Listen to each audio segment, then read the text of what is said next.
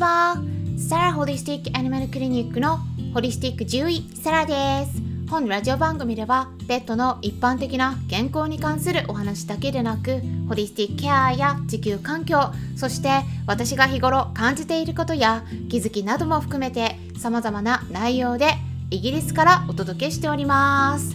さて皆さんいかがお過ごしでしょうか？まあ、私の方はですね最近スケジュールがちょっと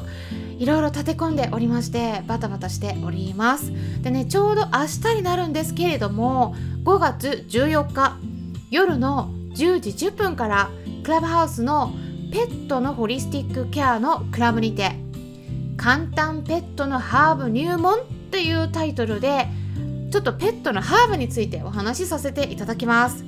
ま、ハーブって言ってもいろんなタイプがあるんですけれども気軽に取り入れられるようなハーブについて皆さんにご紹介できたらと考えていますので興味のある方がいらっしゃったら是非お気軽にルームの方に遊びに来てみてください。ということで最初にお知らせしたところなんですけれども今回はですねワンちゃんの心臓病のお薬に関するご質問にお答えしていきます質問いただきましたので、質問こんな文章でしたいただいた文章をそのまま読み上げますね。はじめまして。いつもクラブハウス拝聴させていただいてます。サラ先生に質問です。現在チワワとフレンチブルドッグの2頭と暮らしています。チワワは来月15歳になる女の子です。先日かかりつけの病院で僧帽弁閉鎖不全症と診断されお薬を出されました。私は東洋医学で見てくださる先生のもとでワンちゃんの体や病気について学んでいてその先生にも見ていただき漢方薬を処方してもらいました。西洋医学の心臓のお薬は血管拡張剤で飲み始めたらずっと飲み続けないといけないと聞き薬漬けにするのはと思い飲ませることができていません。ただ予防接種や注射などでかかりつけの病院にお願いしているのでせっかく親身になって見てくださり処方してくれたのに薬を飲ませていないことが後ろめたく病院に行けていません。このような場合ははっきりかかりつけの病院に他の病院のやり方で治療したい旨を伝えていいのでしょうか。長く一緒にいたい気持ちはもちろんありますが本人に無理はさせたくないと思っています。長くなってしまい申し訳ありませんが、アドバイスいただけたら嬉しいです。姉らのママよりということだったんですけれども、うん、結論を先にお伝えしますと、かかりつけの先生にはね、やっぱりお伝えした方がいいと思います。そしてですね、えー、っと心臓病のお薬についてちょっとね是非あの理解していただければなと思うんですけどもあのアネラちゃんが心臓病のどのステージの段階なのかでお薬は決める必要があるかと思うんですね。えっとね一つ一つ解説していきたいと思うんですが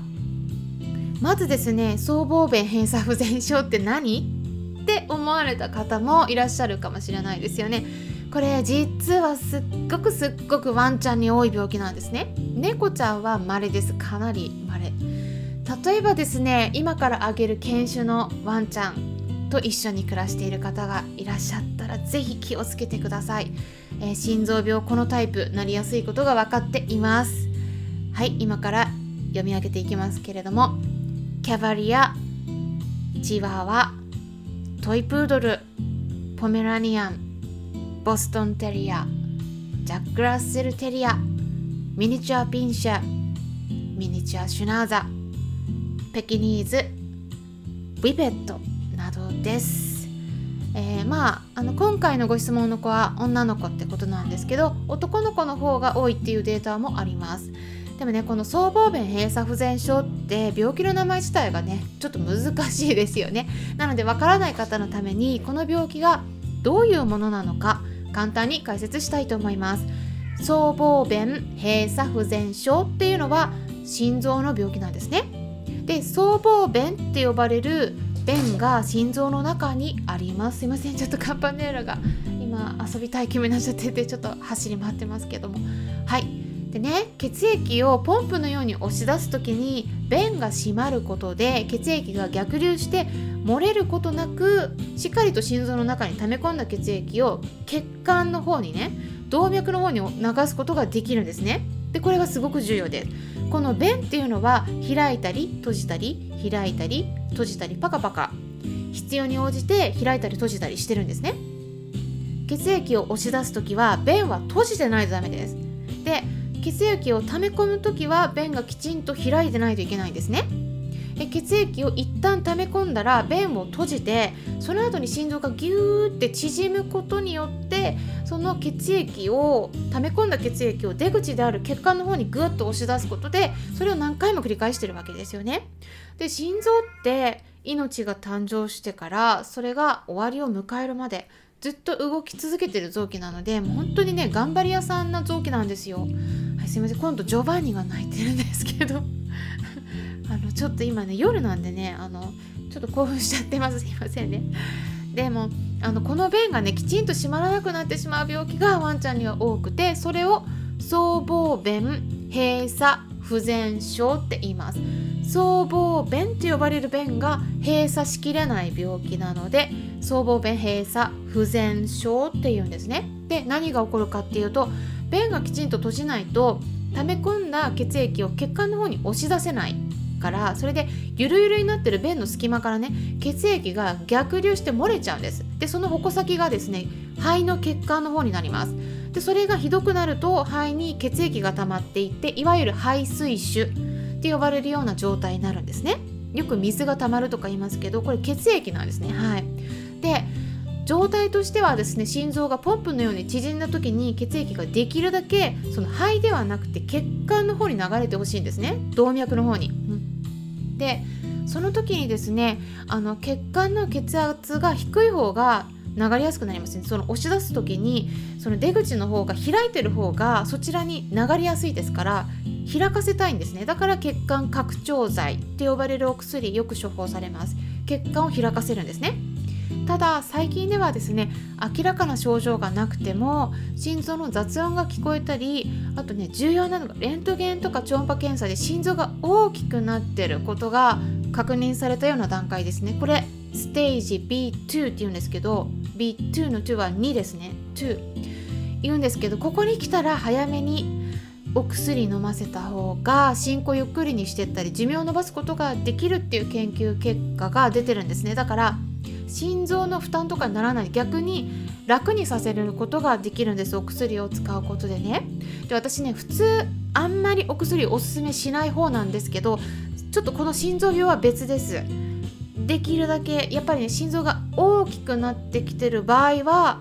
うん早めにお薬使った方がいいと思います。うん。あの一つねこれね心臓が大きくなってるっていうのは重要なサインで心臓がね少し悲鳴を上げてきてる状態なんですね。でこの今回のご相談のワンちゃんねあのどこまでのステージかわからないけれどもちょっと心臓が大きくなってるかどうかここねすごい重要なポイントなんで是非チェックしてみてください。であの本当にねこれは毎日のポンプの活動をして心臓はね血液を送っていかないといけないんだけどそれねあの便がきちんと閉まらないっていうことは余計に力を入れて押し出していかないといけなくなるんで皆さんもですねマラソンしてるようなイメージしてみてください。休みなくですね。例えばすでにもう何キロもマラソンしてる状態のところで目の前に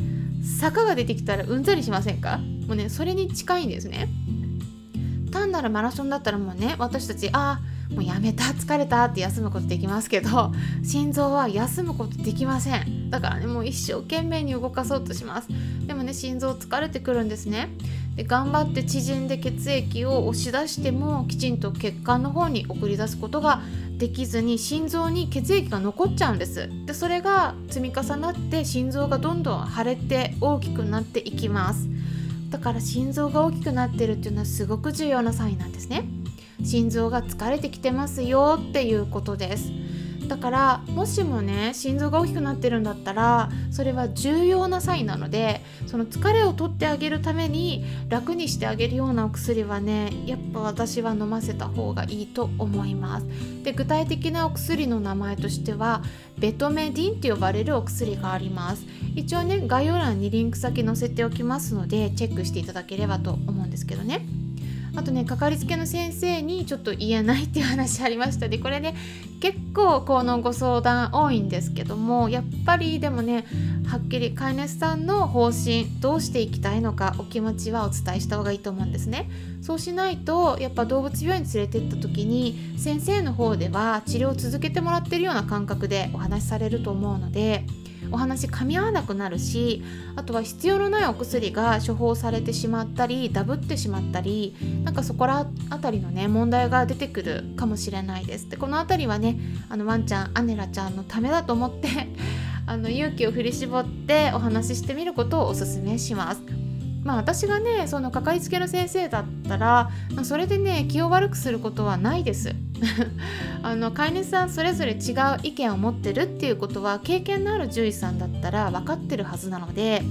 あんまりねその辺りで怒ってしまうんだったらねそれはねちょっと逆に未熟な先生なんだということになるのでねあの私が飼い主さんだとそう思っちゃいますね。なんであのいろいろね気を使われることもあると思いますけれどもかかりつけの先生とうまく連携をとっていけますようにお祈りしております。ということで今回は心臓病のワンちゃんと一緒に暮らす飼い主さんからのお薬に関するご質問にお答えしていきました。